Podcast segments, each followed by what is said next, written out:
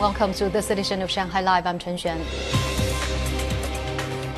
Now, scientists from a Shanghai institute under the Chinese Academy of Sciences today published a study in the leading journal Nature revealing how plants defend against diseases with two layers of immune responses and how the two mechanisms enhance each other.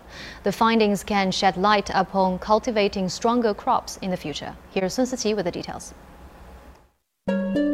Like the game Plants vs. Zombies, inside a plant, its cells are silently fending off attacks from bacteria and fungus.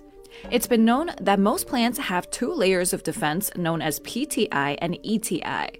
When bacteria attack, PTI first comes into action after the plant recognizes the pathogen's molecular pattern.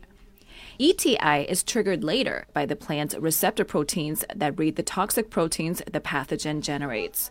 The two responses were previously thought to act independently. Professor Xin Xiufang and her team discovered that in an Arabidopsis plant, a genus that includes cabbage and mustard, layer 1 is able to strengthen the action of layer 2, which then increases the level of signaling components that trigger layer 1. In other words, they're dependent on each other to achieve the strongest defense. PTI comes into action first, but it can be inhibited by toxic proteins from the bacteria. Then the second layer, the ETI, is triggered when plant cells recognize the toxic proteins.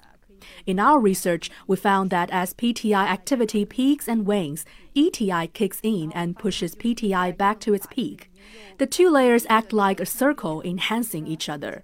Further research is required to determine whether the same mechanism exists in other plant species. If verified, scientists may be able to develop crop strains that are more resistant to diseases.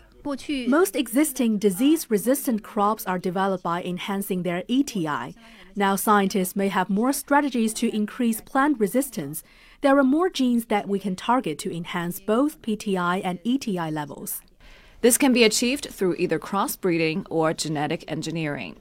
The findings may contribute to food supply safety as climate change has been shown to lead to wider dispersal of some plant sickening pathogens.